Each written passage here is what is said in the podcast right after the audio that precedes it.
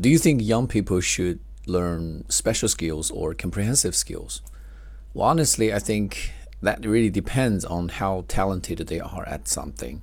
If they're exceptionally good at something, I think it makes sense for them to uh, keep sharpening and keep perfecting their special skills because at the end of the day, they might be able to uh, make a living by just doing what they're good at.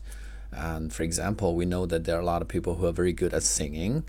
And if they just keep participating in those singing competitions, they could become famous one day, and then they could they could you know hold concerts and uh, produce albums to make money.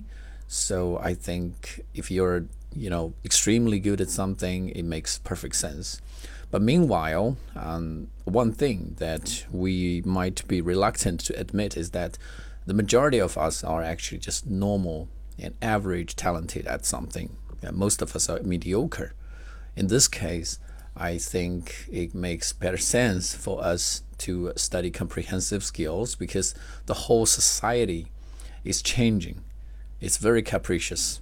And uh, one industry that you find lucrative today might suddenly disappear in the next day.